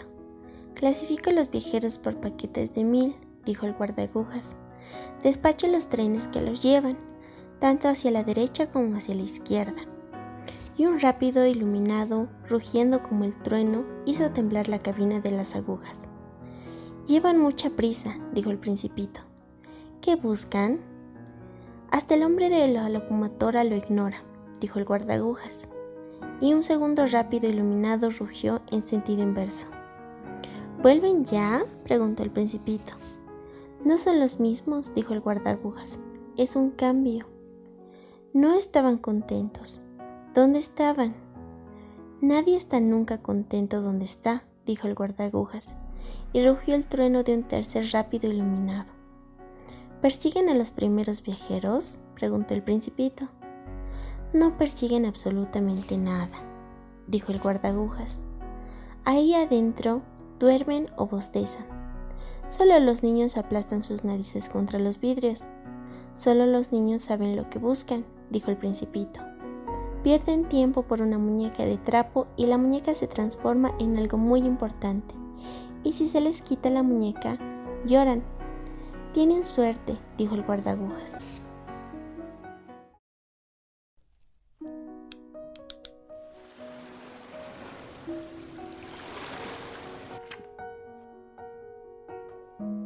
23. Buenos días, dijo el principito. Buenos días, dijo el mercader. Era un mercader de píldoras perfeccionadas que aplacan la sed.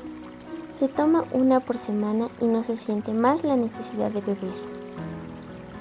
¿Por qué vendes eso? dijo el principito. Es una gran economía de tiempo, dijo el mercader. Los expertos han hecho cálculos. Se ahorran 53 minutos por semana. ¿Y ¿Qué se hace con esos 53 minutos? Se hace lo que se quiere. Yo, se dijo el principito, si tuviera 53 minutos para gastar, caminaría muy suavemente hacia una fuente.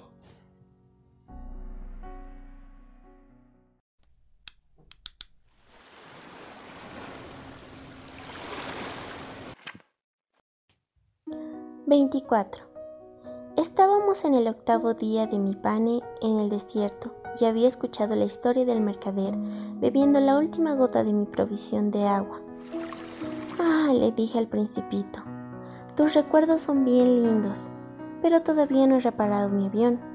No tengo nada para beber y yo también sería feliz si pudiera caminar muy suavemente hacia una fuente. Mi amigo el zorro me dijo, mi pequeño hombrecito, ya no se trata más del zorro. ¿Por qué? Porque nos vamos a morir de sed. No comprendió mi razonamiento y respondió, es bueno haber tenido un amigo. Aun si vamos a morir, yo estoy muy contento de haber tenido un amigo zorro. No mide el peligro, me dije. Jamás tiene hambre ni sed. Un poco de sol le basta. Pero me miró y respondió a mi pensamiento. Tengo sed también. Busquemos un pozo. Tuve un gesto de cansancio. Es absurdo buscar un pozo al azar en la inmensidad del desierto. Sin embargo, nos pusimos en marcha. Cuando hubimos caminado horas en silencio, cayó la noche y las estrellas comenzaron a brillar. Las veía como en sueños, con un poco de fiebre, a causa de mi sed. Las palabras del principito danzaban en mi memoria. ¿También tú tienes sed? le pregunté, pero no respondió a mi pregunta. Me dijo simplemente, el agua puede también ser buena para el corazón. No comprendí su respuesta, pero me callé Sabía bien que no había que interrogarlo. Estaba fatigado. Se sentó. Me senté cerca de él y después de un silencio dijo aún, las estrellas son bellas, por una flor que no se ve. Respondí, seguramente, y sin hablar miré los pliegues de la arena bajo la luna. El desierto es bello, agregó. Es verdad, siempre he amado el desierto. Puede uno sentarse sobre un médano de arena. No se ve nada, no se oye nada. Y sin embargo, algo resplandece en el silencio. Lo que embellece el desierto, dijo el principito, es que esconde un pozo en cualquier parte. Me sorprendí al comprender de pronto el misterioso resplandor de la arena. Cuando era muchachito, vivía yo en una antigua casa y la leyenda contaba que allí había un tesoro escondido. Sin duda, nadie supo descubrirlo y quizá nadie lo buscó, pero encantaba toda la casa. Mi casa guardaba un secreto en el fondo de su corazón. Sí, dijo el principito, ya se trate de la casa, de las estrellas o del desierto, lo que los embellece es invisible. Me gusta que estés de acuerdo con mi zorro, dijo. Como el principito se durmiera, lo tomé en mis brazos y volví a ponerme en camino. Estaba emocionado. Me pareciera cargar un frágil tesoro. Me parecía también que no había nada más frágil sobre la tierra. A la luz de la luna miré su frente pálida, sus ojos cerrados, sus mechones de cabellos que temblaban al viento, y me dije, lo que veo aquí es solo una corteza, lo más importante es invisible. Como sus labios entreabiertos esbozaran una media sonrisa, me dije aún, lo que me emociona tanto en este principito dormido es su fidelidad por una flor. Es la imagen de una rosa que resplandece en él como la llama de una lámpara, aun cuando duerme. Y lo sentí más frágil todavía. Es necesario proteger a las lámparas, un golpe de viento puede apagarlas. Caminando así, descubrí el pozo al nacer el día.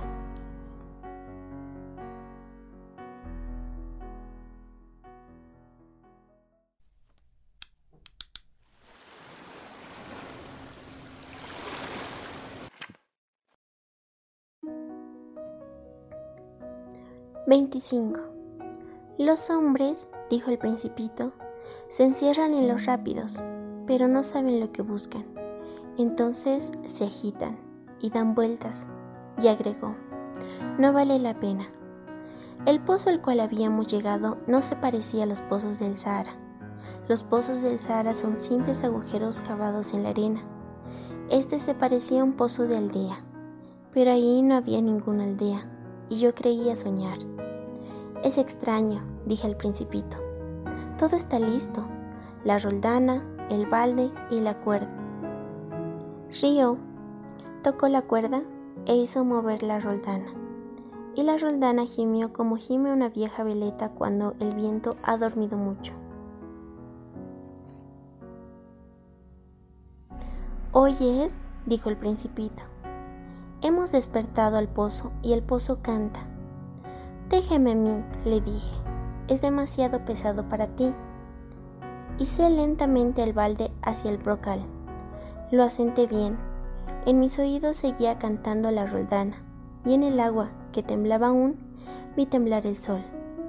Tengo sed de esta agua, dijo el principito. Dame de beber y comprendí lo que había buscado. Levanté el balde hasta sus labios. Bebió con los ojos cerrados. Todo era bello como una fiesta. El agua no era un alimento. Había nacido de la marcha bajo las estrellas, del canto de la roldana, del esfuerzo de mis brazos. Era buena para el corazón, como un regalo. Cuando yo era pequeño, la luz del árbol de Navidad, la música de la misa de medianoche, la dulzura de las sonrisas formaban todo el resplandor del regalo de Navidad que recibía. En tu tierra, dijo el principito, los hombres cultivan cinco mil rosas en un mismo jardín y no encuentran lo que buscan. No lo encuentran, respondí, y sin embargo lo que buscan podría encontrarse en una sola rosa o en un poco de agua. Seguramente, respondí, y el principito agregó, pero los ojos están ciegos. Es necesario buscar con el corazón. Yo había bebido, respiraba bien. La arena, al nacer el día, estaba de color de miel. Me sentía feliz también con ese color de miel. ¿Por qué habría de apenarme? Es necesario que cumplas tu promesa, me dijo suavemente el principito que, de nuevo, se había sentado cerca de mí. ¿Qué promesa? Tú lo sabes, un bozal para mi cordero. Soy responsable de esa flor. Saqué del bolsillo mis bosquejos de dibujo. El principito los vio y dijo riendo, Tus bababs se parecen un poco a los repollos. Oh, yo que estaba tan orgulloso de los bababs. Tu zorro, las orejas parecen cuernos y son demasiado largas, y río aún. Eres injusto, hombrecito. Yo no sabía dibujar más que las boas cerradas y las boas abiertas. Oh, está bien, dijo. Los niños saben. Dibujé pues un bozal y sentí el corazón oprimido cuando se lo di. Tienes proyectos que ignoro. Pero no me respondió y me dijo, sabes, mi caída sobre la tierra, mañana será el aniversario. Luego, después de un silencio, dijo aún, Caí muy cerca de aquí, y se sonrojó. Y de nuevo, sin comprender por qué, sentí un extraño pesar. Sin embargo, se me ocurrió preguntar, Entonces, ¿no te paseabas por casualidad la mañana que te conocí, hace ocho días? Así, solo, a mil millas de todas las regiones habitadas? ¿Volvías hacia el punto de tu caída? El principito enrojeció otra vez y agregué vacilando. Tal vez por el aniversario. El principito enrojeció de nuevo. Jamás respondía a las preguntas, pero cuando uno se enrojece significa sí, ¿no es cierto? Ah, le dije, temo... Pero me respondió, debes trabajar ahora, debes volver a tu máquina, te espero aquí. Vuelve mañana por la tarde. Pero yo no estaba muy tranquilo. Me acordaba del zorro. Si uno se deja domesticar, corre el riesgo de llorar un poco.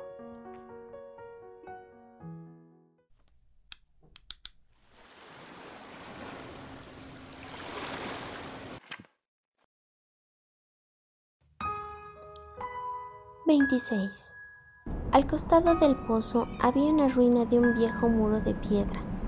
Cuando volví de mi trabajo, por la tarde del día siguiente, vi de lejos al principito sentado ahí arriba con las piernas colgando y oí que hablaba. ¿No recuerdas, pues? decía. No es exactamente aquí. Otra voz le respondió sin duda, puesto que contestó. Sí, sí, es el día, pero el lugar no es aquí. Continué mi camino hacia el muro. Seguía sin ver ni oír a nadie. Sin embargo, el principito replicó de nuevo. Seguro verás dónde comienza mi rastro en la arena. No tienes más que esperarme allí. Estaré allí esta noche. Yo estaba a 20 metros del muro y seguía sin ver nada. El principito dijo aún, después de un silencio. ¿Tienes buen veneno? ¿Estás segura de no hacerme sufrir mucho tiempo? Me detuve con el corazón oprimido, pero seguía sin comprender. Ahora vete, dijo. Quiero volver a descender. Entonces bajé yo mismo los ojos hacia el pie del muro y di un brinco. Estaba allí, erguida hacia el principito, una de esas serpientes amarillas que os ejecutan en 30 segundos. Comencé a correr mientras buscaba el revólver en mi bolsillo, pero, al oír el ruido que hice, la serpiente se dejó deslizar suavemente por la arena, como un chorro de agua que muere, y sin apresurarse demasiado, se escurrió entre las piedras con un ligero sonido metálico. Llegué al muro justo a tiempo para recibir en brazos a mi hombrecito, pálido como la nieve. ¿Qué historia es esta? ¿Ahora hablas con las serpientes? Aflojé su eterna bufanda de oro, le mojé las sienes y lo hice beber, y no me atreví a preguntarle nada. Me miró gravemente y rodeó mi cuello con sus brazos. Sentía latir su corazón como el de un pájaro que muere, herido por una carabina, y me dijo, Estoy contento de que hayas encontrado lo que faltaba a tu máquina. Vas a poder volver a casa. ¿Cómo lo sabes? Precisamente venía a anunciarle que, contra toda esperanza, había tenido éxito en mi trabajo. No respondió nada a mi pregunta, pero agregó, yo también, hoy vuelvo a mi casa. Luego melancólico, es mucho más lejos, es mucho más difícil. Sentí que estaba ocurriendo algo extraordinario. Lo estreché en mis brazos como un niño y sin embargo me pareció que se escurría verticalmente hacia un abismo, sin que pudiera hacer nada por retenerlo. Tenía la mirada seria, perdida muy lejos. Tengo tu cordero, y tengo la caja para el cordero, y tengo el bozal. Sonrió con melancolía. Esperé largo rato, Sentía que volvía a entrar en calor poco a poco. Has tenido miedo, hombrecito. Había tenido miedo sin duda, pero rió suavemente. Tendré mucho más miedo esta noche. De nuevo me sentí helado por la sensación de lo irreparable, y comprendí que no soportaría la idea de no oír nunca más su risa. Era para mí como una fuente en el desierto. Hombrecito, Quiero oírte reír otra vez. Pero me dijo, esta noche hará un año.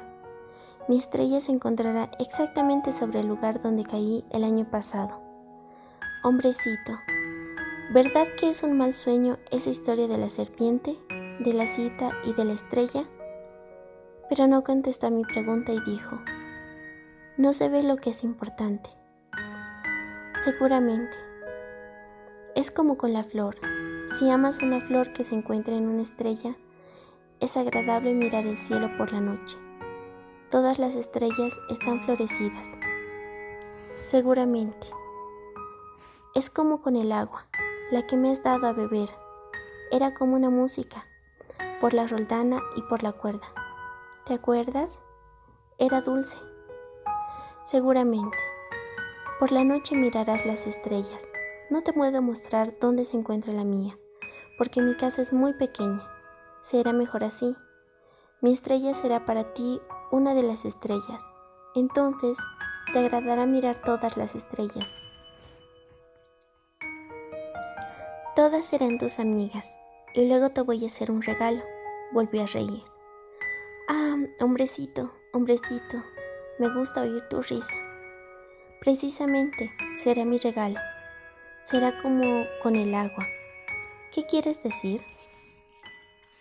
Las gentes tienen estrellas que no son las mismas. Para unos, los que viajan, las estrellas son guías. Para otros, no son más que lucecitas. Para otros, que son sabios, son problemas. Para mi hombre de negocios eran oro. Pero todas esas estrellas no hablan. Tú tendrás estrellas como nadie las ha tenido. ¿Qué quieres decir? Cuando mires al cielo, por la noche, como yo, habitaré en una de ellas. Como yo reiré en una de ellas, será para ti como si rieran todas las estrellas. Tú tendrás estrellas que saben reír. Y volví a reír. Y cuando te hayas consolado, siempre se encuentra consuelo, estarás contento de haberme conocido. Serás siempre mi amigo tendrás deseos de reír conmigo, y abrirás a veces tu ventana, así, por placer, y tus amigos se asombrarán al verte reír, mirando al cielo. Entonces les dirás, sí, las estrellas siempre me hacen reír, y ellos te creerán loco. Te habré hecho una muy mala jugada. Y volví a reír. Será como si te hubiera dado un lugar de estrellas, un montón de cascabelitos que saben reír y volvió a reír. Después se puso serio. Esta noche, sabes, no vengas. No me separaré de ti. Parecerá que sufro, parecerá un poco que me muero. Es así. No vengas a verlo. No vale la pena. No me separaré de ti. Pero estaba inquieto. Te digo esto también por la serpiente. No debe morderte. Las serpientes son malas, pueden morder por placer. No me separaré de ti, pero algo lo tranquilizó. Es cierto que no tienen veneno en la segunda mordedura. Esa noche no lo vi ponerse en camino. Se evadió sin ruido. Cuando logré alcanzarlo caminaba decidido con paso rápido y me dijo solamente, Ah, estás ahí. Me tomó de la mano, pero siguió atormentándose. Has hecho mal, vas a sufrir. Parecerá que me he muerto y no será verdad. Yo callaba. Comprendes, es demasiado lejos, no puedo llevar mi cuerpo allí, es demasiado pesado. Yo callaba, pero será como una vieja corteza abandonada. No son tristes las viejas cortezas. Yo callaba. Se descorazonó un poco, pero hizo aún un esfuerzo. Sabes, será agradable. Yo también miraré las estrellas. Todas las estrellas serán pozos con una roldana enmohecida. Todas las estrellas me darán de beber. Yo callaba. Será tan divertido. Tendrás 500 millones de cascabeles y tendré 500 millones de fuentes. Pero también cayó, porque lloraba. Es allá. Déjame dar un paso. Solo. Ahora vete, dijo. Quiero volver a descender. Y se sentó porque tenía miedo. Y dijo aún, ¿sabes? Mi flor. Soy responsable. Y es tan débil. Y es tan ingenua. Tiene cuatro espinas insignificantes para protegerse contra el mundo. Me senté porque ya no podía tenerme de pie. El principito dijo, Bien, eso es todo. Vaciló aún un momento Luego se levantó, dio un paso. Yo no podía moverme. No hubo nada más que un relámpago amarillo cerca de su tobillo. Quedó inmóvil un instante. No gritó. Cayó suavemente como cae un árbol en la arena. Ni siquiera hizo ruido.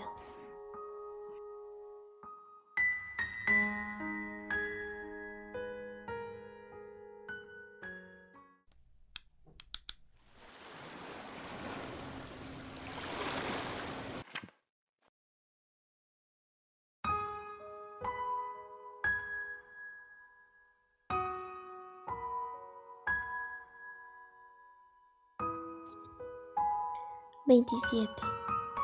Y ahora, por cierto, han pasado ya seis años. Nunca había contado esta historia. Los camaradas que me encontraron se alegraron de volver a verme vivo. estaba triste, pero les decía, es la fatiga. Ahora me he consolado un poco, es decir, no del todo, pero sé que verdaderamente volvió a su planeta, pues al nacer el día no encontré su cuerpo, y no era un cuerpo tan pesado.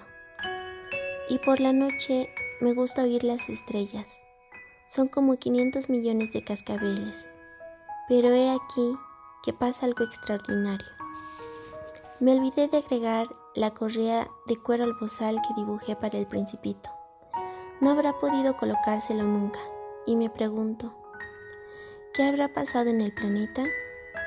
Quizá el cordero comió a la flor. A veces me digo, seguramente no, el principito encierra todas las noches a la flor bajo un globo de vidrio y vigila bien a su cordero. Entonces me siento feliz y todas las estrellas ríen dulcemente. A veces me digo, de vez en cuando uno se distrae y es suficiente. Una noche el principito olvidó el globo de vidrio o el cordero salió silenciosamente durante la noche. Entonces los cascabeles se convierten en lágrimas.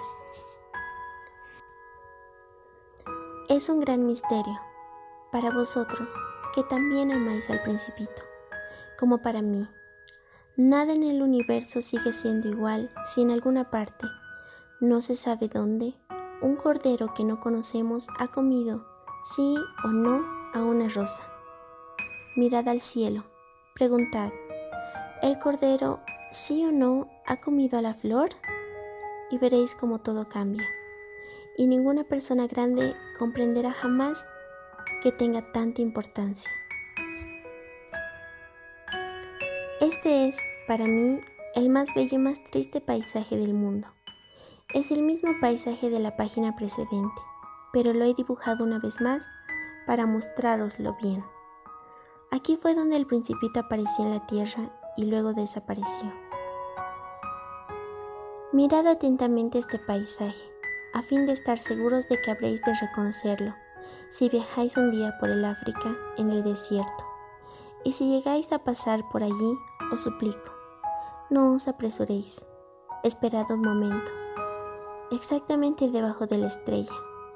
Si entonces un niño llega hacia vosotros, si ríe, si tiene cabellos de oro, si no responde cuando se lo interroga, adivinaréis quién es. Sed amables entonces, no me dejéis tan triste. Escribidme enseguida. Decidme que el principito ha vuelto.